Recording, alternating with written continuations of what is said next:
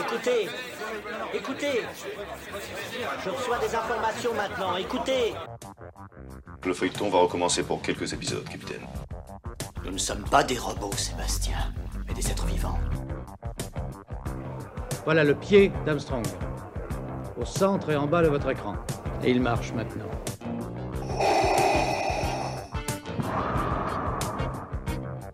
On peut dire aujourd'hui que la science-fiction est bel et bien partout.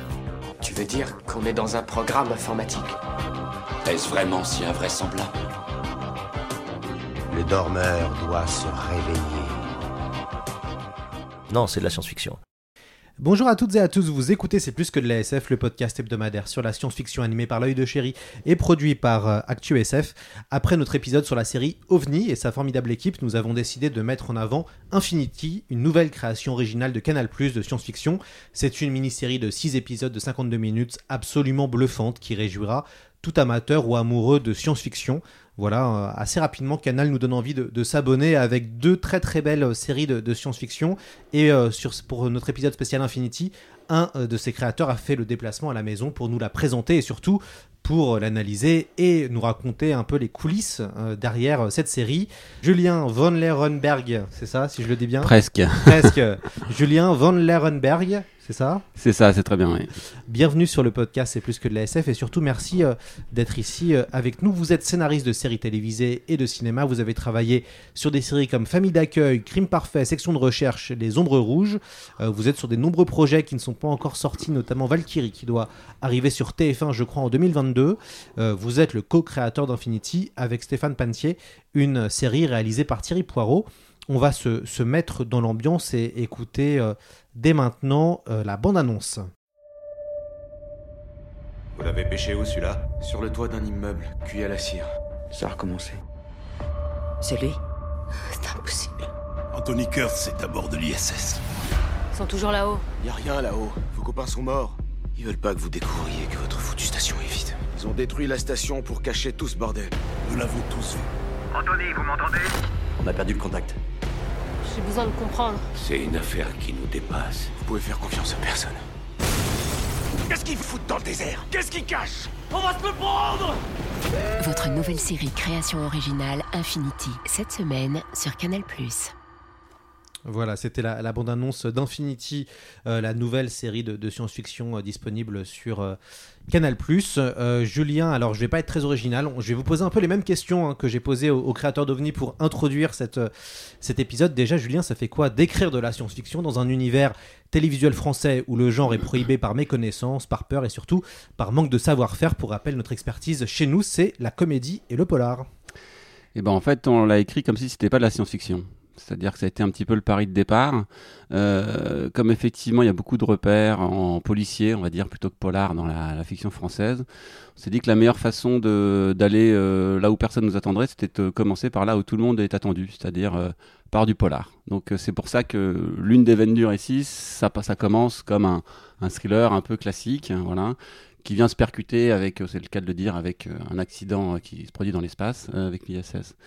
Et voilà, c'est en prenant le spectateur par la main comme ça et aussi euh, le diffuseur que euh, comptait les emmener très très loin dans l'espace, mais si vous voyez la série euh, ailleurs aussi. Il y a un boom en ce moment sur la SF. OVNI et Infinity sont sur Canal+. Warner TV va sortir euh, Visiteur de Simon Astier. Euh, au cinéma, on va avoir euh, l'adaptation du Visiteur du futur version, version film.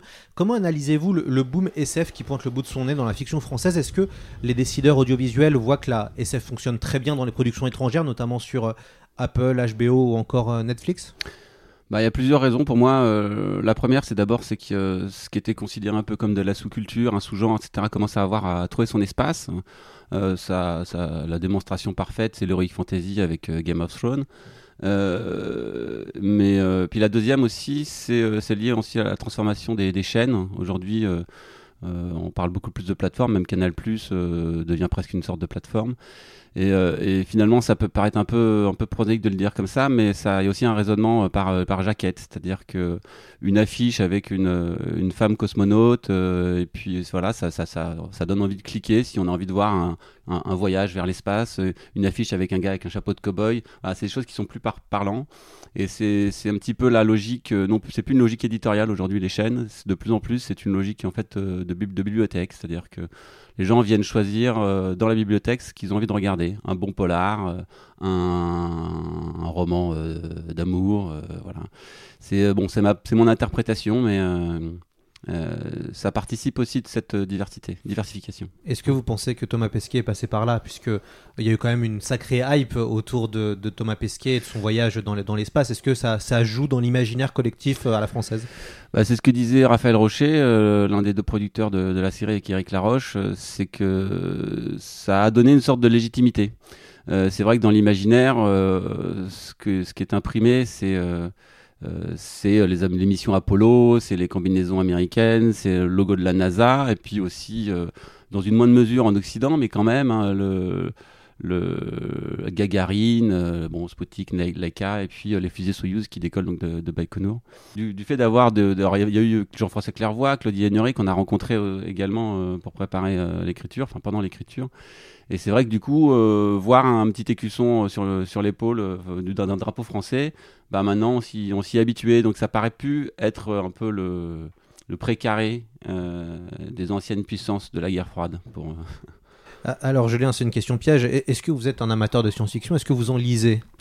J'en ai lu beaucoup quand j'étais euh, plus jeune. Euh, c'était, euh, c'était un petit peu le, les, bon, Philippe Dick, William Gibson, Asimov. Été des, ça a été des lectures. J'ai dévoré ces livres. j'ai toujours aimé aussi les œuvres de fiction qui pouvaient s'autoriser ce que j'appelle l'intrafiction, c'est-à-dire on peut pas vraiment les, le caser dans la, science-fiction, mais c'est des récits qui sont un peu plus euh, dans l'imaginaire. Euh, euh, je prends un exemple qui va vous paraître bizarre par rapport à, ce projet-là, mais William Burroughs, par exemple, pour moi, c'est quelqu'un qui a traversé le mur du son en littérature, en étant dans un récit qu'on a quasiment l'impression d'aller dans son cerveau. Et c'est cette, ces sous-genres, cette, littérature considérée vraiment souvent des littératures qui étaient dans les, qui étaient proscrite des, bibliothèques parce que, parce que euh, mettant en avant l'homosexualité des personnages et tout ça, voilà. Euh, c'est euh, c'est aussi une littérature qui, pour moi, appartient un peu au même monde, c'est-à-dire une, une, littérature un peu, un peu ignorée, un peu, on se pince un peu le nez, voilà. Et c'est vrai qu'il y a une petite revanche, alors je dirais pas la revanche des, nerds ou des, geeks. je pense qu'en fait, la, littérature de science-fiction, contrairement à ce qu'on pense, c'est l'occasion rêvée de pouvoir faire de la philosophie euh, sans en avoir l'air. Est-ce que vous, avez un peu suivi le, boom de séries de SF qu'il y a eu depuis ces cinq dernières années? Il y, a, eu The Westworld, La Savante Écarlate, euh, là plus récemment euh, Apple a sorti Foundation. Est-ce que vous, regardez quand même, vous avez le temps de, vous faites ce travail, peut-être c'est même une veille peut-être pour vous de voir qu'est-ce que font les, autres en, série de SF Oui, bien sûr, je, suis ça de très près, comme tout le monde en tant que spectateur, même si parfois en écrivant a du mal à remettre le, le, costume de spectateur. Mais euh, effectivement, série d'anticipation comme La Servante écarlate, c'est quelque chose de brillant, puisque finalement, on se rend compte, alors je parlais de philosophie avant, mais on peut parler de philosophie politique, on se rend compte que finalement, euh, il y a un discours euh, qui, qui, rentre complètement en résonance avec le mouvement MeToo. et voilà, sans en faire une démonstration en mettant en scène des personnages contemporains, ce, qui, ce qui doit exister aussi, hein, évidemment, eh ben, on fait un petit pas de côté et finalement on s'en rend pas compte, euh, mais on, ça permet de, vraiment embrasser le problème. Et puis euh, on voit que certains diffuseurs type Arte n'hésitent pas du tout à faire de la SF. Euh, ça a été d'ailleurs un peu les premiers hein, sur le PAF français à produire des choses. Il y avait la série Transfert. Ils n'ont pas aussi hésité à, produire des, fictions scandinaves qui aussi parlaient de la SF. Donc on voit aussi qu'il y a un intérêt même au niveau européen sur ce genre-là alors Arte, ils en sont un petit peu revenus. Hein. Euh, bon, c'est toujours des phases. Hein. Euh, il y a des, c'est des effets de mode. On essaie de se positionner. Quand je dis on, c'est les, diffuseurs essaient de se positionner un peu par rapport aux autres. Donc Arte, effectivement, a été euh, un peu précurseur. Enfin voilà, a osé faire des projets que, que personne n'osait faire. Voilà, maintenant que c'est quelque chose qui se fait un petit peu plus sur les autres chaînes ou networks, ils en reviennent un petit peu. Ils sont, voilà, c'est plus, euh, ils vont plus vers leur ADN. euh, euh, voilà, enfin, des séries comme Thérapie, etc. sont vraiment plus les, les- les projets qui sont, qu'ils cherchent à développer aujourd'hui. Euh, et c'est tant mieux parce que c'est, une excellente série. Alors, j'adore demander ça aux créateurs qui, qui viennent hein, sur le podcast. Euh, Infinity, ça raconte quoi, Julien? S'il fallait le résumer, euh, sans spoiler évidemment la, la série, de Alors, quoi ça parle? Ça dépend si vous voulez un pitch dramatique ou thématique. De quoi ça parle? Qu'est-ce que ça raconte c'est- Qu'est-ce que ça, qu'est-ce que ça raconte? Bah alors c'est le c'est le à l'occasion d'un d'un docking, c'est-à-dire le- l'arrivée d'un cargo sur la station spa- spatiale internationale. Quelque chose se produit euh, euh, et euh, un accident se produit et on perd le contact avec la station spatiale internationale. Voilà. Et au même moment, euh, au milieu de la steppe, euh, au Kazakhstan, à Baïkonour, non loin du, du cosmodrome de Baïkonour, d'où décollent les fusées Soyouz, euh, un flic euh, de sous-préfecture euh, découvre le corps d'un homme euh, décapité, couvert de cire, sur un toit d'un immeuble dans une mise en scène un peu macabre. Euh, voilà, deux histoires qui a priori n'ont rien à voir, mais qui finalement euh, n'en forment qu'une. Anna, I think things are gonna start happening. Things I can't explain. We might want you to believe her insane. Are you still disassociating? But don't listen to the man. Can't trust anyone.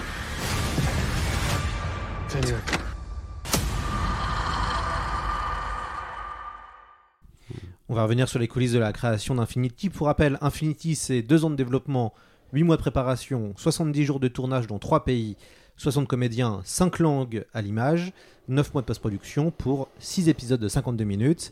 Euh, comment vous avez débuté sur cette aventure, euh, Julien? Alors en fait, euh, c'est avec Stéphane Pantier, donc euh, mon co-auteur, avec qui on a créé cette série. On- comme vous l'avez cité, on travaille sur des euh, chacun de son côté ou ensemble sur des séries déjà existantes, un peu un peu formatées. Je crois qu'on peut on peut le dire. Et on avait envie de, faire quelque chose de complètement fou. Voilà, ça faisait un petit bout de temps qu'on réfléchissait aussi à, à vouloir travailler sur, sur l'espace, mais euh, on a toujours eu un tropisme euh, historique avec Stéphane. euh, et euh, donc on s'était intéressé, aujourd'hui ça peut paraître bizarre, mais en fait euh, aux, aux essais nucléaires euh, en Algérie. Euh, donc on, s'était dit on va essayer de voir, on va travailler sur le projet tout seul. hein. on va faire le projet qui le plus opposé possible à ce que l'on pourrait faire aujourd'hui. Donc on s'est dit parler de l'Algérie, euh, ces essais nucléaires, une période drama. Et on s'est rendu compte qu'il y avait une base de lancement, c'est là où sont décollées pardon, les premières fusées euh, françaises. Et puis on s'est intéressé comme ça par, voilà, dans, dans notre requête en fait, euh, aux centres spatiaux, aux bases de lancement. Et quand on cherche à, à créer une série, euh, il y a plusieurs façons de faire. On cherchait des personnages, euh, voilà, euh, des thèmes et tout ça, mais il y a aussi trouver une arène. Euh, alors une arène, c'est quoi? C'est un hôpital, euh, un commissariat. Voilà, on se dit c'est là, tiens, t'as vu la série qui se passe euh. Et on s'est dit qu'un centre spatial, c'était hyper intéressant c'était une, c'est une véritable tour de Babel. Euh, Il y a des nationalités du monde entier, des, des ingénieurs. Et donc on est allé euh, à Kourou, en Guyane, euh, avec notre petit sac à dos, euh, tout seul, à profiter de contact de Stéphane, qui, euh, avec euh, Radio France Internationale, je crois, qui donc avait des fixeurs sur place, qui nous ont emmenés, fait visiter, donc on a visité le centre spatial. Mais on a aussi remonté euh, le Maroni, qui est une rivière qui nous a amenés au fin fond de l'Amazonie après euh, avoir fait, euh, pris un petit bimoteur pour atterrir sur une piste en latérite. Enfin, vraiment, c'était vraiment quelque chose, vraiment l'aventure. On s'est rendu compte bah, que pas très loin du centre spatial, à quelques encablures à peine, bah, il y avait des, villages euh, d'Indiens Wayana, c'est-à-dire des villages sur pilotis, euh, voilà, avec des, traditions euh, indiennes encore bien ancrées. Il y avait aussi des villages Bushinengue, où on pratique encore cette religi- religion métisse qu'on appelle vaudou. Voilà. Et on s'est dit qu'il y avait un contraste qui était saisissant entre la, la foi, j'utilise le mot à dessein, la foi en la science en fait, et puis cette foi plus, plus absurde, la religion, la superstition. Et c'est comme ça qu'on a créé euh, deux personnages. Au départ, donc une, on a inversé un petit peu le- les polarités. On a pris une, une spationaute française en proie à l'irrationnel, pour prendre un contre-pied, et, on a construit en opposition à ça, on s'est dit un flic rationaliste, mais issu d'une culture vaudou. Ça, c'était le point de départ. Euh, finalement, ces deux personnages, ils sont restés. Euh, mais en travaillant un petit peu plus, d'abord, il y avait des séries, pas mal de séries qui se faisaient en Guyane. Dont une qui s'appelle Guyane et qui était sur Canal+. Voilà, et il y a aussi, c'est pas grave, la Guyane, c'est du côté de, euh, de, des orpailleurs, côté frontière brésilienne. Nous, c'est du, côté du Maroni, euh, Suriname et tout ça. Et puis, a- et puis, euh, et puis Arte a sorti une série qui s'appelle Maroni. Et puis c'est surtout la rencontre avec Thierry Poirot, le réalisateur, qui a, qui a un petit peu à accéléré le truc. A, il avait adoré le projet, il l'avait lu. Puis dit, mais faut le faire, faut le faire, faut le faire, faut le faire quand même. Et puis on a élargi notre réflexion et puis on s'est rendu compte que tous les centres spatiaux, euh, euh, Cap Canaveral, euh, Baïkonour, etc., étaient toujours construits au milieu de nulle part. Pour une simple et bonne raison, c'est pour éviter les, chutes de débris, etc. Et ce nulle part, souvent, euh, bah, correspond à des endroits reculés où il y a encore des, traditions un peu plus ancestrales. Et on s'est rendu compte que bah, c'est pareil à Baïkonour, à quelques mètres, à quelques centaines de, enfin, de kilomètres, il y avait des troupeaux de, chevaux- sauvages, des yourtes, des vieilles croyances. Et en plus de ça, on s'est dit c'est génial parce qu'il y a tout l'imaginaire euh, soviétique qui s'invite, Gagarine, euh, euh, voilà, fusée Soyouz et tout ça, et que, ce, et que cette steppe euh, poussiéreuse, ça donnait un côté western. euh, qui était bah, qui était super quoi voilà et, et puis en plus la minéralité des décors avec le la- l'austérité de l'espace il y avait quelque chose qui pouvait voilà la- l'horizontalité de la steppe versus la verticalité de la fusée on s'est dit que c'était une belle une belle image pour ça représentait un peu ces deux personnages euh, aussi voilà cette confrontation C'est justement ça qui est génial, c'est que dans l'imaginaire euh, audiovisuel ou cinématographique, on pense évidemment à la NASA, euh, mais finalement jamais à Baïkonour, qui est une base tout aussi importante dans l'histoire de la conquête spatiale. Et, du coup, ce que ça donne à l'écran, c'est qu'on a, et c'est ça qui est aussi très chouette, c'est qu'on casse un peu les codes. Ça veut dire qu'on est toujours habitué, que ce soit dans les grands blockbusters post-apocalyptiques ou apocalyptiques, de voir les types de la NASA. Euh, puis euh, il y a des grands films, Apollo 13, on a vraiment cet euh, imaginaire-là. Et, le fait de, le faire avec Baïkonour, bah, bah, ça va casser en fait ça, et ça donne un- une atmosphère qui est assez originale. Ouais, complètement. Alors il y a quelque chose de. Enfin, j'avais vu il y, a, longtemps une soirée sur Arte où ils diffusaient l'étoffe des héros, qui est donc le qui, raconte l'épopée spatiale américaine depuis le premier avion qui franchit le mur du son jusqu'à marcher sur la lune, si je ne m'abuse. Et dans la foulée, ils avaient diffusé euh, le- le- l'équivalent euh, russe, c'est-à-dire un étoffe des héros russes. Alors c'était marrant de se rendre compte que les deux films étaient des outils de propagande avec euh, dans les deux cas des drapeaux qui flottaient et, des gens qui faisaient les saluts militaires. Mais c'est vrai que c'est une esthétique qu'on a moins le- l'habitude de, voir en Occident. Euh, pourtant, elle est quand même, imprimée dans nos rétines. Les images, l'image de, de Gagarine, le, le Spoutnik, c'est quand même des, euh, petits mythes, quoi. Et euh, et en plus, il y avait quelque chose qui nous renvoyait à un monde un peu finissant, cet imaginaire de l'URSS, de l'Union soviétique, cette course à l'espace, la guerre froide. Tout ça, c'est des outils qui sont super intéressants pour le thriller. Puis on était un peu rattrapé par l'histoire parce qu'on s'est rendu compte que finalement ce fantasme de guerre froide, euh, bah, il était pas si, euh, il était tragiquement, euh, tragiquement pas si absurde que ça encore aujourd'hui. Voilà. Puis un autre aspect, c'est que ce qu'on a trouvé aussi, enfin ça Stéphane et moi, on était très attachés à, une- à un aspect, c'est que ok c'est de la SF, mais en fait on voulait surtout pas que ça ressemble à de la SF. C'est-à-dire pas de portes qui font pchit, euh, des, des mouvements de caméra pas possibles en 3D dans l'espace, etc. Tous les toutes, et ça c'est Thierry, euh, c'est la décision de Thierry, mais c'était toutes les caméras sur les, sur l'ISS sont comme si c'était des caméras accrochées à l'ISS, des caméras embarquées, comme si c'était des, des outils techniques. Euh, on, voilà, on l'a vraiment, c'est pas de la science-fiction au sens où c'est pas de la fiction, c'est-à-dire que c'est la science telle qu'elle existe aujourd'hui. Les fusées Soyuz continuent de décoller euh, vers l'ISS, quasiment les mêmes euh, qu'utilisait Gagarine, les mêmes capsules Soyuz, les mêmes combinaisons. Euh, donc finalement, euh, ça existe tout ça. Ça existe. On n'est pas dans une anticipation de la technique et de la technologie. Et ça, ça ancre le récit dans un réalisme auquel on était très attaché. Vous, évoquez dans le making-of le nom de polar cosmique. Je trouve ça assez intéressant comme nom pour désigner un sous-genre assez rare mais existant hein, dans, la science-fiction. Euh, vous en aviez, vous, déjà lu ou vous avez déjà vu des histoires qui, qui mélangeaient un peu le côté polar dans l'espace? Euh, dans l'espace, euh, non. à ma connaissance. Euh, non, mais il y, a beaucoup de bouquins de, de Kadik, euh, comme ça, qui, mettent un peu en scène des, vieux flics usés. Qui. Ça, c'était vraiment une des références. Alors, pas, pas forcément Kadik, mais hein, c'était le, c'était d'avoir le polar euh, version Los Angeles. Hein, Raymond Chandler. je, dis souvent, c'est limite chapeau mou et gabardine, clap au bec et bouteille de whisky dans le tiroir. Voilà. C'est de partir de ce, de de de de de cliché vaut mieux partir d'un cliché que d'y arriver, comme, euh, disait euh, Truffaut, je crois. Et, euh, non, non, je crois, crois pas à ma connaissance de, de, de enfin non, j'en ai pas lu. Et toi? Ouais, alors moi, ce qui, moi ça m'a fait. Alors, ça m'a pas, pas forcément pensé à un polar de polar cosmique, mais par contre, j'ai vraiment pensé moi à un roman de Maurice Gédantec. Euh, et il y a un peu cette ambiance Complètement, euh, à la Babylon Babies. Ouais, c'est vrai. Euh, grand roman de, le dernier grand roman de, de, Dantec. Mhm. Peut-être vous l'avez.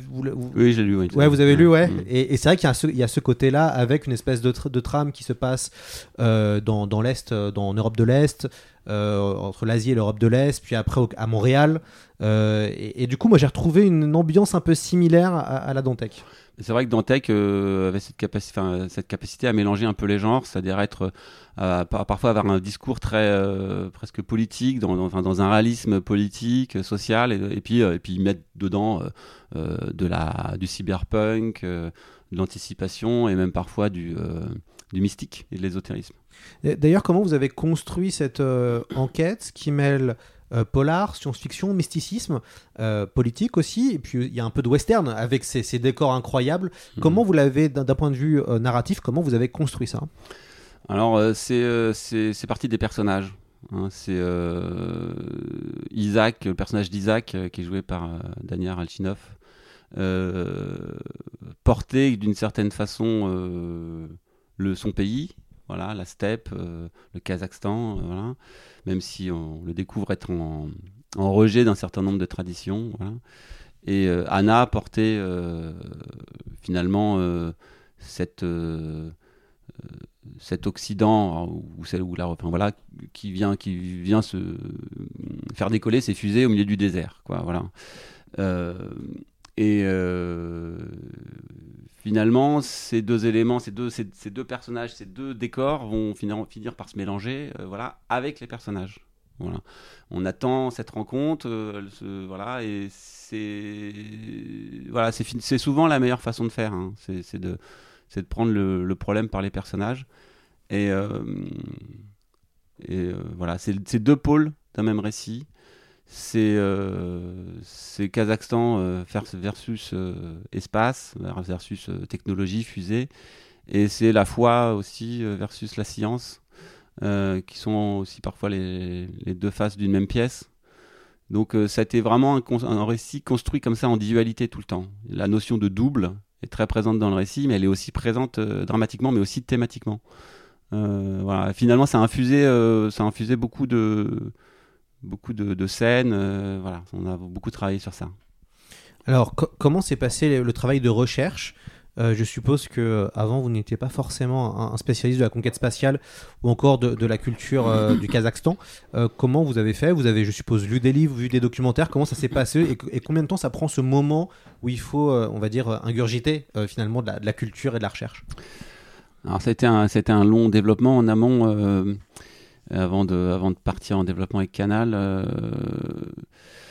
euh, bah oui, il y a beaucoup on a fait beaucoup de recherches effectivement. Alors d'abord on a été en repérage à Kourou, hein, les centres spatiaux se ressemblent quand même, même si on a, on a triché un petit peu puisque la salle soupe n'est pas à, à Baïkonour en fait, elle est dans la banlieue de Moscou. Euh, mais il y a une salle qui suit les décollages là-bas, donc on s'est dit allez hop on triche, ça nous permettait justement d'avoir notre arène.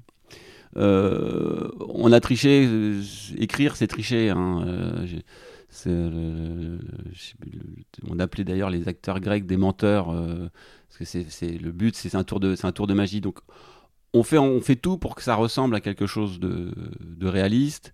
On a rencontré Jean-François Clairvoy, Claudie Ignoré, comme j'ai dit. on a eu des, spécialistes qui ont travaillé à Baïkonour, qui nous ont, euh, dit comment, comment, comment prononcer certaines choses. C'était le, nom des, des, satellites, comment ça fonctionnait, etc. Pour qu'on soit dans une véracité.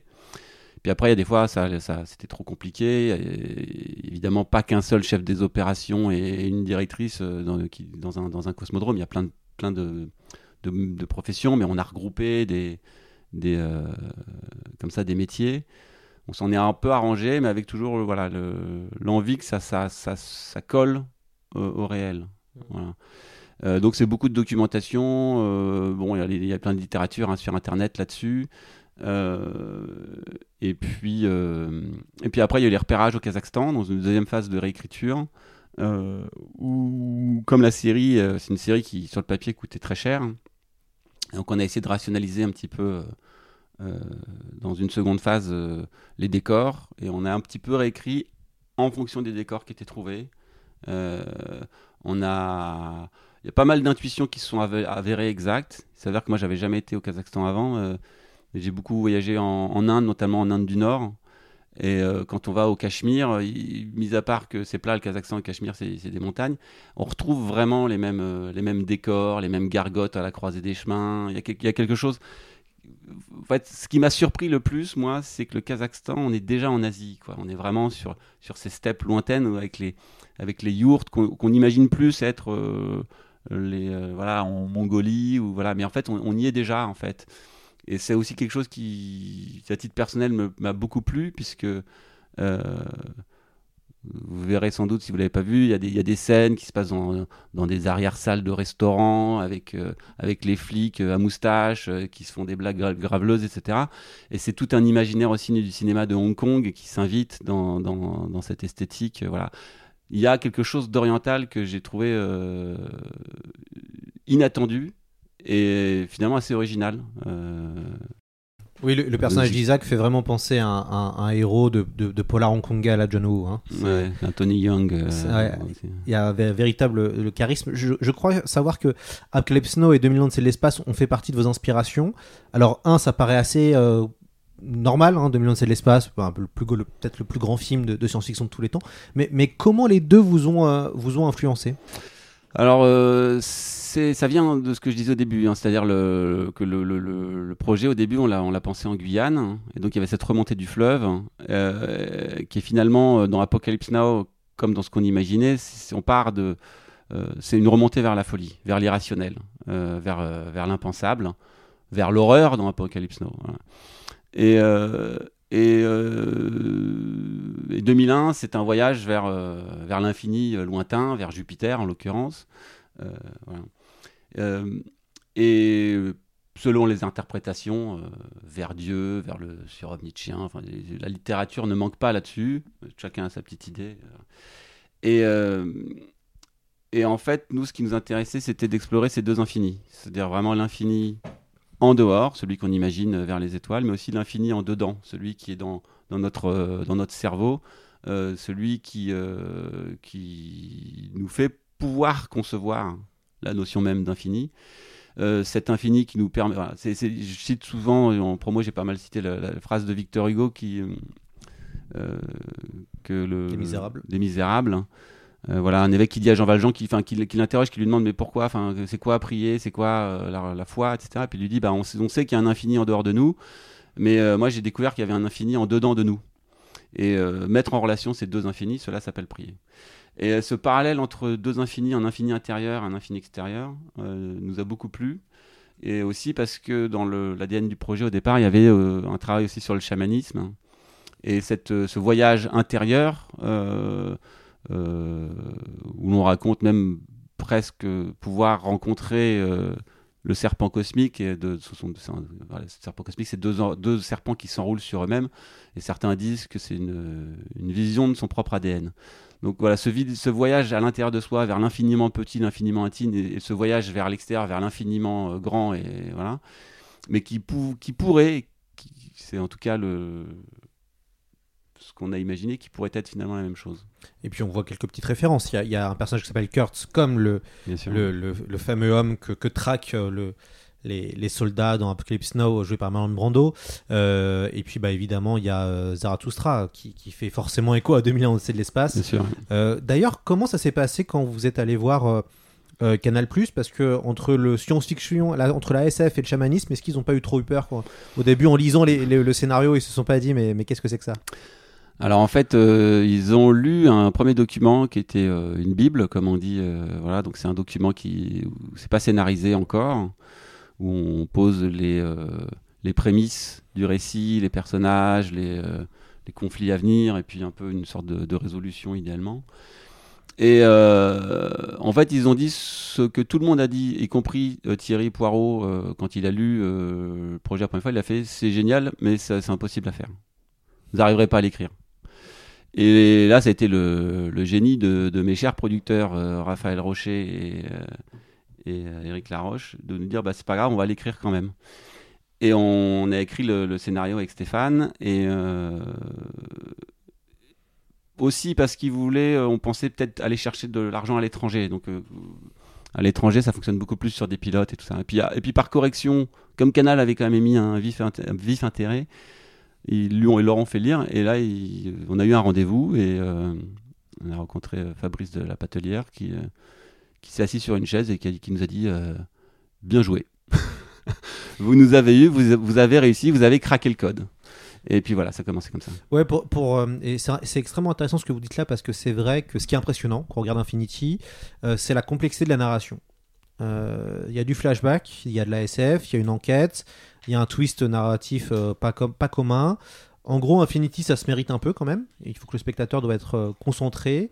Et il y a une véritable ambition narrative. Et d'ailleurs, c'est intéressant parce que quand on voit ça, enfin, je regarde les, séries canales qui sont souvent très bonnes, mais c'est vrai qu'il y a une complexité qu'on retrouve pas forcément, même dans les séries Canal+, euh, où ça peut peut-être des fois peut-être un peu faire écho au Bureau des légendes dans ce côté un peu sinueux parce que bon bah c'est de l'espionnage le Bureau des légendes, mais il y a quand même une, euh, une complexité moi que j'ai trouvé que je trouve vraiment intéressante et ça se mérite.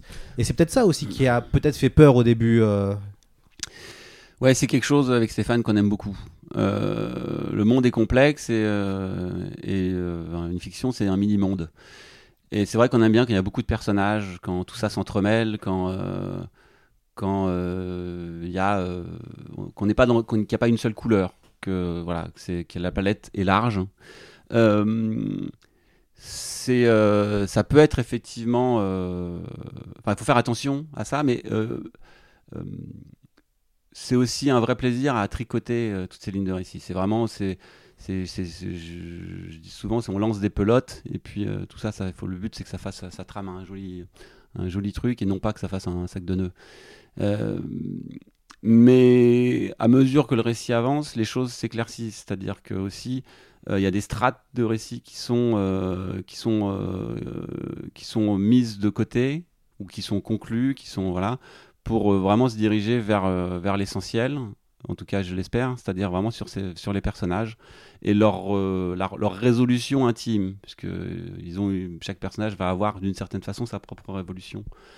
Euh, et ça, j'aime bien aussi. Ce, ce- c'est comme regarder une œuvre, un, un tableau un complexe. Plus on le regarde, plus à un moment donné, on le trouve simple. Voilà, il y a quelque chose qui ressort. En fait, ce qui ressort, c'est souvent une interprétation. Et euh, on est assez attaché à ça, ce qui peut laisser la place à l'interprétation. Et, euh, et pour qu'il puisse y avoir plusieurs interprétations, que ce soit pas trop didactique, ça nécessite en amont une certaine complexité aussi. Quoi. Enfin, voilà. C'est un peu des, grands, des grands mots pour, euh, pour dire un truc tout bête, mais c'est qu'on qu'on kiffe ça. Quoi. Alors avec Stéphane Pantio, vous êtes donc les deux co-créateurs. Euh, on a appris en, en parlant avec l'équipe d'OVNI que bah, forcément, il y a- pas, le, le, ça- le système ne fonctionne pas comme à l'américaine où il y a deux showrunners ou un showrunner.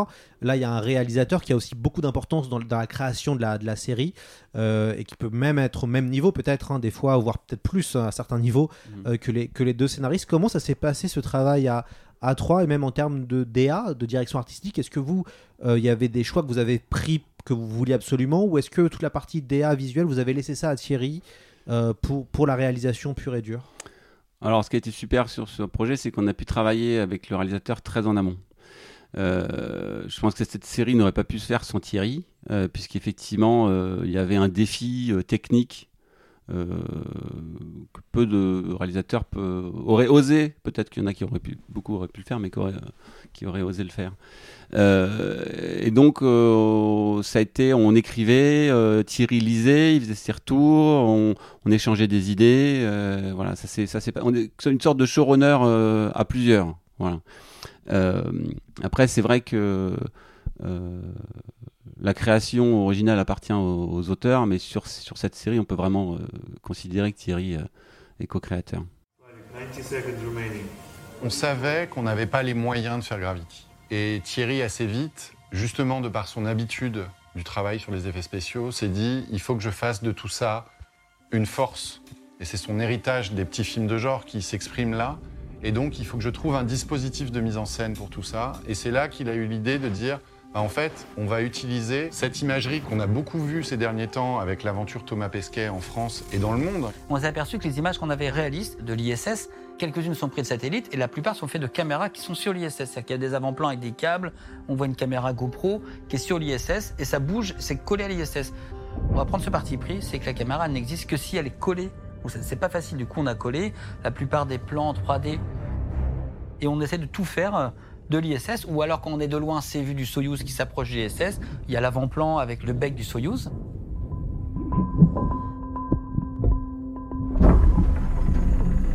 C'est un plaisir de fou de se retrouver dans un studio euh, où une équipe d'éco a fait un travail de dingue en euh, construisant l'ISS. Il faut savoir que l'ISS, c'est euh, c'est une carlingue, mais avec des millions, des millions, des millions de câbles et d'éléments. Donc on a mis le plus possible. Après, ça, ça- ça dépassait même l'entendement. C'est que Plus on en mettait, il n'en avait jamais assez.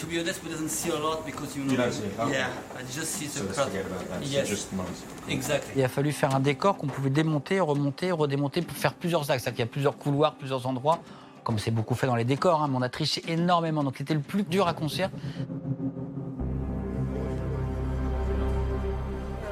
C'est un gros Lego, magnifique, un magnifique Lego de boîte à jouets qu'on pouvait comme ça déranger, remettre un peu dans plusieurs sens.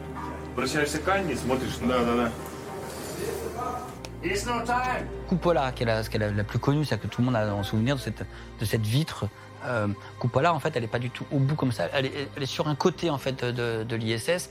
Donc en fait, on ne peut pas avoir d'axe de loin. Évidemment, pour un, on le voit beaucoup. Il y a beaucoup de films qui ont été faits aussi, souvent. Mais Cupola, au bout d'un couloir, la lumière rentre, c'est beaucoup plus facile. Et moi, j'avais besoin pour la mise en scène de pouvoir mettre plusieurs personnages dans Cupola. Donc on a triché un petit peu avec euh, cet axe-là. Beaucoup de trucage était invisible en fait.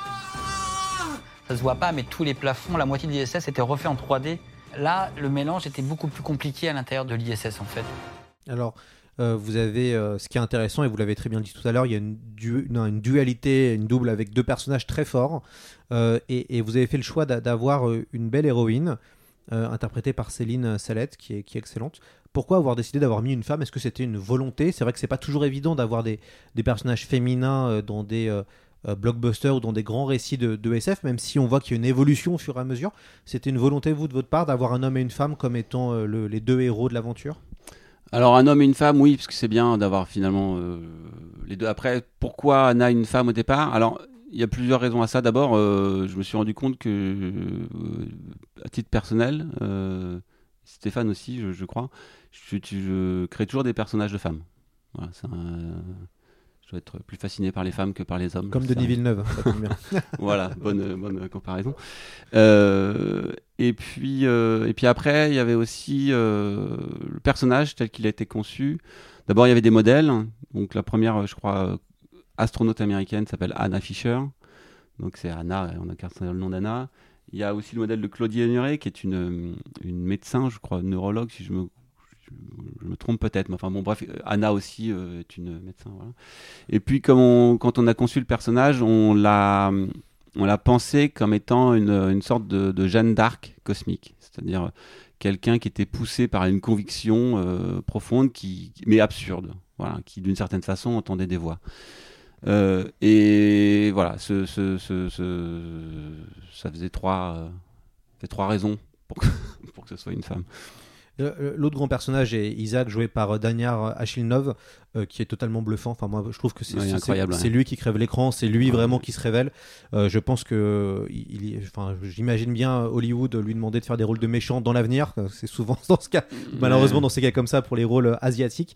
Euh, je crois que vous avez changé un peu le policier parce qu'il était, vous l'avez imaginé peut-être plus vieux, alors que lui a une trentaine d'années, enfin 30-40 ans. Ouais, tout à fait. En fait, euh, comme je disais tout à l'heure, euh, on voulait partir de, quelque chose d'assez identifiable pour, euh, pouvoir se permettre d'a- d'aller vraiment là où, le plus possible vers l'inidentifiable, si tant est que ça se dise. Et, euh, donc, on était plus sur ce, ce flic euh, version polar, le, vieux flic usé qui dort sur le canapé de son bureau. Et, et on a cherché euh, pendant le casting, alors c'est aussi un, un autre truc, on était très impliqués dans le casting. euh, c'est aussi quelque chose qui est, super pour des auteurs, c'est pas toujours le cas. Et, euh, et on, a commencé à, à voir des acteurs russes, des acteurs kazakhs, ukrainiens, voilà.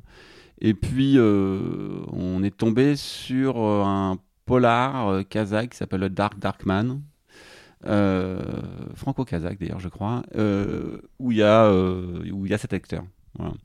Voilà, trouvé tellement euh, phénoménal. Il a fait des essais qui étaient tout aussi euh, tout aussi bons euh, qu'on s'est dit mais c'est lui, c'est lui. Et donc on a repris un peu le, récit euh, euh, en pensant à lui.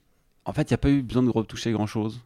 Ce qui était assez intéressant, c'est que le cynisme euh, d'un homme euh, usé, bah, mis dans la bouche d'un jeune homme, il y avait quelque chose presque de plus puissant, parce qu'on le, on comprend, on le comprend être abîmé par, par, la, par la vie, je vous laisse découvrir. Et, euh, et puis aussi, dans le tandem avec Anna, ça a inversé un peu les polarités, c'est-à-dire que on n'était pas sur le, le vieux flic et puis la- qui peut un peu faire euh, regarder de haut la, la- la jeune euh, la, la- comment jeune jeune- ouais, la jeune cosmonaute spationaute pardon. Euh, et ça crée quelque chose de, super intéressant. Dans la, je pas, il y a une scène dans la yourte où ils se parlent, etc. Il y a presque un côté un peu plus, euh, un peu plus maternant de la part de, Céline quand elle lui parle. Il y a quelque chose qui, euh, voilà. Et puis, et puis surtout Isaac, il- enfin, le perso- comment dire, euh, Dagnard, il a une densité telle qu'il fait plus vieux, quoi. Enfin, pour moi, j'ai aussi un coup de cœur pour ce comédien.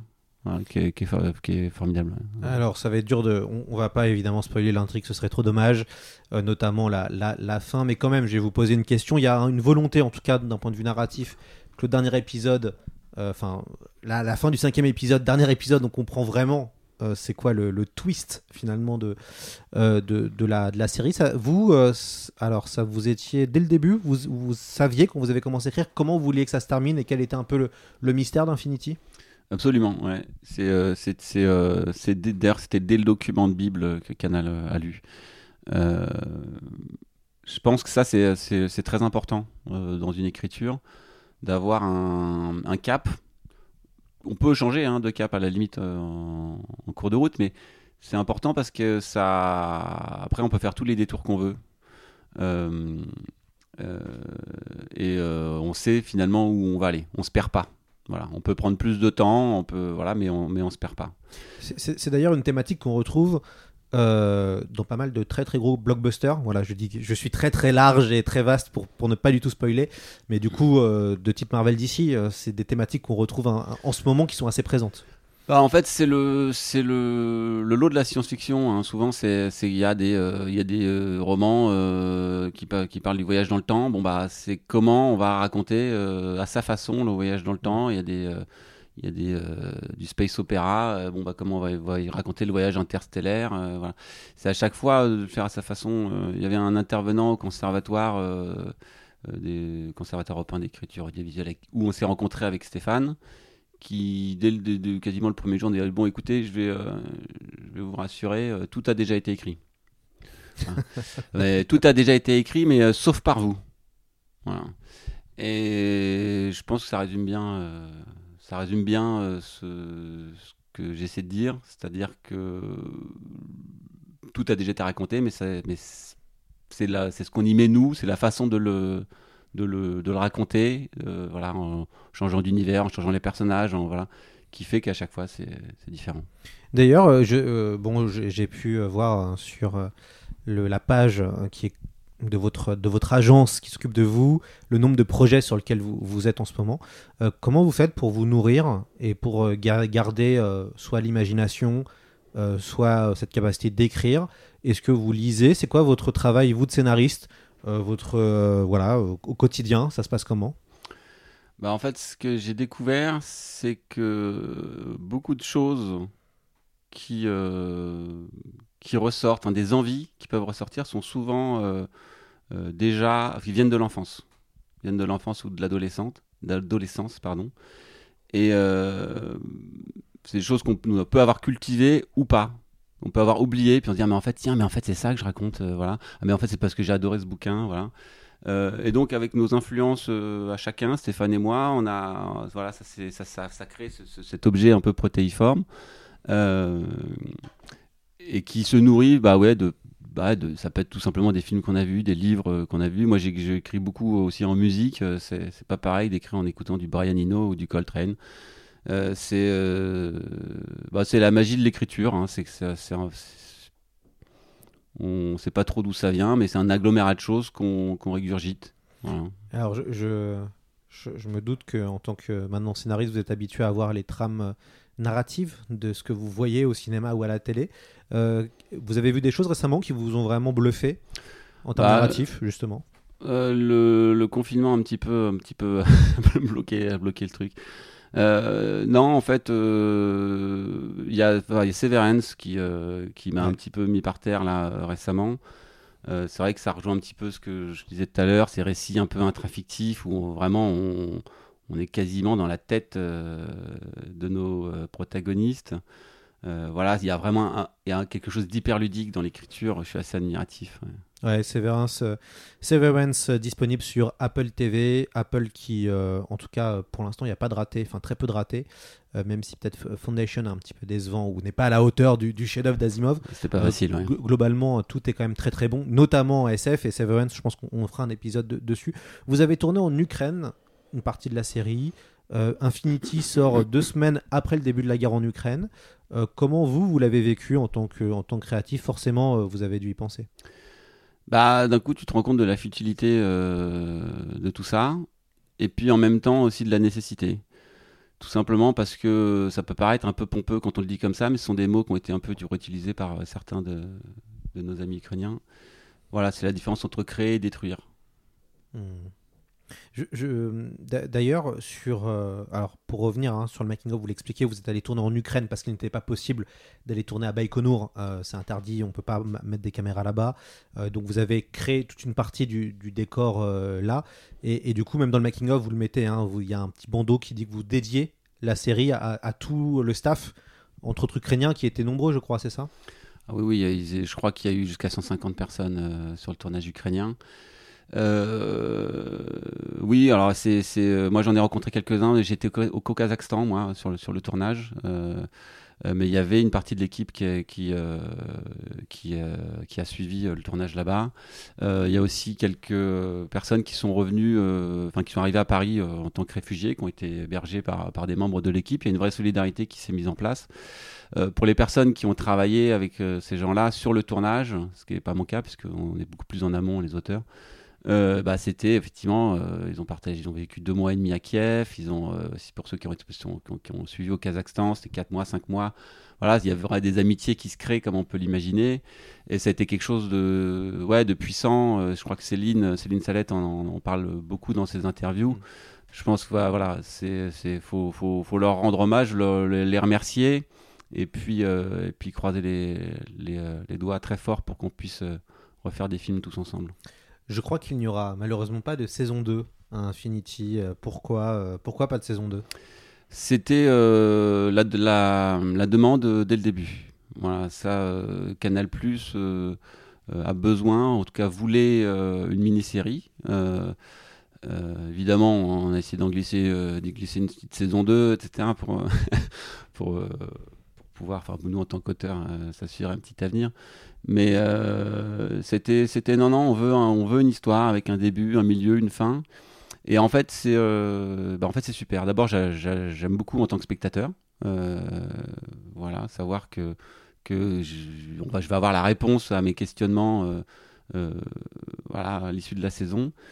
Et puis, ça augmente ce petit effet cinéma, je trouve, que Thierry, auquel Thierry était très attaché. Euh, C'est-à-dire qu'on a, c'est un grand film. Voilà. Et euh, c'est vrai que j'ai fait ce métier, moi, au départ, euh, pour le cinéma. hein. J'ai découvert la série télé sur le tard. Et donc, ça me plaît bien aussi. Quand on regarde Infinity, on pense évidemment à, à deux séries qui sont euh, très différentes, quoique. Euh, à True Detective, en tout cas la, première, euh, la première saison. Et puis évidemment à Twin Peaks, avec la partie étrange et, et bizarre. Euh, La pire comme référence. Voilà, je suppose que vous avez dû voir ces deux, ces deux, ces deux séries euh, qui sûr, sont ouais. euh, maintenant des, des classiques. Euh, ça vous a inspiré, vous En tout cas, il y avait ça dans votre tête, Twin Peaks et, et, True Detective? Alors, Trou Détective, euh, oui. Parce que justement, il y a quelque chose qui, moi, qui m'avait fasciné. c'est- Je sais, que Stéphane aussi, qui est un grand fan de cette série, de toutes les saisons d'ailleurs. c'est moi, à titre personnel, j'ai rien compris à l'histoire, hein, à l'enquête. Par contre, j'ai trouvé absolument, fascinant euh, de suivre ces personnages et essayer de- et d'essayer de les comprendre. Et euh, c'est ça aussi la grande tradition du polar. C'est souvent on s'intéresse plus au protagoniste, à, ses affres, euh, à ses blessures. euh, voilà que finalement, euh, c'est la différence entre un policier et un polar. Un policier, c'est un boudonite, c'est mais qui c'est le, le côté Cluedo. Le polar, euh, c'est bien. Il y a la grande révélation finale, mais euh, c'est autre chose qu'on explore. D'un point de vue narratif, ce qui est intéressant avec True Detective, en tout cas dans la première saison, c'est qu'on joue beaucoup sur ce côté mystique. Alors que finalement, euh, elle n'y est pas vraiment là. Euh, enfin, il y a une ambiance mystique dans cette première saison de True Detective, mais quand on a la révélation finale, finalement, c'est assez, ça, revient sur quelque chose d'assez classique, qui est peut-être un peu déceptif. Moi, en tout cas, euh, j'avoue que le dernier épisode m'a un peu déçu parce que je me suis dit tout ça pour ça, bon, c'est un peu dommage. Mm. Mais euh, ils vont pas au bout du côté mystique. Euh, C'est vrai que à y réfléchir, euh, je me, moi, je, je crois que c'est l'avant-dernier épisode. Il y a le- ce flic d'un coup qui a une vision euh, quasiment stellaire au-dessus de, de lui. Voilà, on, on- on se dit tiens, voilà, le récit peut nous embarquer. euh, voilà, là où là je m'y attendais pas. Et c'est vrai que ça retombe un petit peu. Mais c'est pour ça que je dis que finalement ils, ils veulent, conclure leur, leur, leur enquête. euh, mais bon. L'intérêt était pas là en fait. Le, le- le côté mystique arrive beaucoup plus dans Twin Peaks, euh, et notamment dans la deuxième saison, euh, qui est peut-être un peu la, la plus mal aimée, où, finalement on a ce. Par contre, on a ce final euh, qui déchire le cœur, et heureusement une saison 3 est arrivée après, mais, mais ce côté un peu plus mystique, ce bizarre, la forêt, euh, les Indiens, euh, c'est plutôt ça que, Lynch, on a l'impression, a aussi développé. Ouais, ouais, ouais. Bah, Lynch, je, suis un- grand fan, hein, mais pour le coup, je parlais d'intrafiction. Lynch, pense ses films comme des rêves. hein. Voilà. Je pense que d'ailleurs le cinéma, ou la série, d'une certaine façon, a beaucoup à voir avec le, avec le rêve, avec le souvenir, avec euh, voilà, c'est la façon dont on, on peut reconstruire des souvenirs. On, on sélectionne des petits moments euh, du, passé pour en faire une petite histoire, qu'on, parfois qu'on se raconte. Bah, c'est ça aussi le, cinéma. On, on sélectionne des petits, euh, des petits instants et puis on, les, on les, on les, on les, on les met en domino pour faire, pour raconter une histoire. Voilà, Lynch, c'est vraiment un puzzle mental, quoi. C'est, c'est vraiment particulier. Mais c'est vrai que c'est, euh, il y a- un petit peu de ça dans Infinity, même si je vous rassure, euh, on est quand même euh, un petit peu plus sur Terre, quoique. Vous, vous- avez euh, ce qui est intéressant quand on voit un peu votre carrière à vous. euh, je crois qu'Infinity c'est vraiment le premier gros projet où vous êtes aux manettes, euh, en fait en co-manette. J'ai l'impression. Euh, non, non, on a, enfin, euh, on a écrit euh, des unitaires, hein, c'est pas des séries. Il y on a écrit deux projets qui sont, qui ne se sont pas faits. C'est, un peu monnaie courante hein, dans le métier. Il y a le Valkyrie, la série qui pour TF1 International. Mais par contre, Infinity, c'est, enfin pour moi, c'est le, c'est un c'est vraiment un projet que, que j'assume totalement, même tous ses défauts, etc. J'en suis, j'en suis très fier. Euh, Canal nous a vraiment laissé faire ce qu'on voulait. Ça, c'est quand même ça. C'est vrai qu'on oublie de remercier parfois les diffuseurs. Mais là, c'est pas de la, c'est pas de, la flagornerie, c'est vrai, pas flagornerie, pardon, c'est pas du des, des feuilletage. Euh, c'est, euh, ils nous ont vraiment laissé faire ce qu'on voulait faire. Ça veut pas dire qu'ils ont, sont pas, sont pas intervenus, ils nous ont accompagnés. Mais alors, c'est quoi? Ah Oui, ah c'est ça. Alors, bah, à ce moment-là, faut faut, faut, faut, faut, faut le dire, voilà, ou faut, faut le montrer. Enfin, c'était un accompagnement euh, très constructif. ouais. Alors, vous travaillez avec Stéphane Pentier sur Monarchie. Euh, Pouvez-vous nous présenter cette série dystopique? Alors Monarchie, oui, alors, on, a, on a présenté au CNC. euh, c'est, euh, on voulait travailler justement sur le, sur le, sur les mythes. Un, sur un mythe français. Il y a le mythe de la Révolution en France. On, avait un projet qui s'appelait La Terreur. On racontait ce, moment d'après la Révolution où, euh, on coupait les têtes à, tour de bras. Et, euh, puis en, milquant la situation, comme on dit, c'est-à-dire en, essayant de pousser euh, les curseurs, on a inversé le truc, on a imaginé une révolution aujourd'hui, mais une révolution conservatrice, c'est-à-dire le retour d'une forme de monarchie. Bon, on s'est rendu compte que par certains aspects, la, la réalité euh, euh, pouvait un peu rejoindre la fiction, puisqu'il y a effectivement une mouvance euh, réactionnaire en France assez, assez massive. Euh, ça, ça nous a freiné, ça en a freiné peut-être aussi plus d'un pour pour pouvoir peut-être pousser le projet un peu plus loin, mais Infinity, on l'a imaginé il y a, il y a presque 7 ans, donc euh, rien n'est perdu.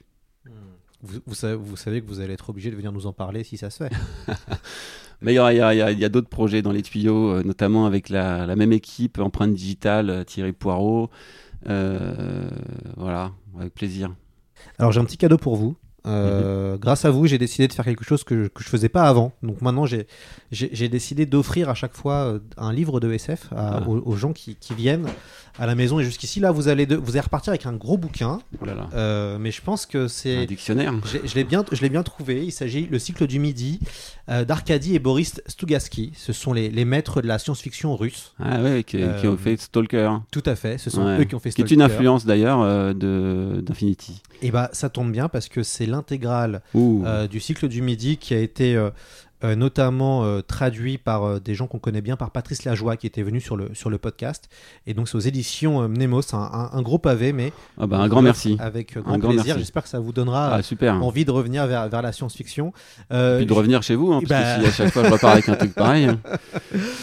Donc Julien, merci beaucoup d'être venu sur, Merci à vous. sur C'est plus que de la SF. On recommande évidemment La Vision d'Infinity, euh, une excellente série de science-fiction. En ce moment, chez Canal, il se passe pas mal de choses intéressantes et ça mérite de, de s'abonner. En tout cas, peut-être même juste le premier mois pour pouvoir binge-watcher comme des fous euh, Infinity et puis évidemment euh, OVNI. Et en tout cas, on espère vous revoir avec une nouvelle série de, de science-fiction prochainement.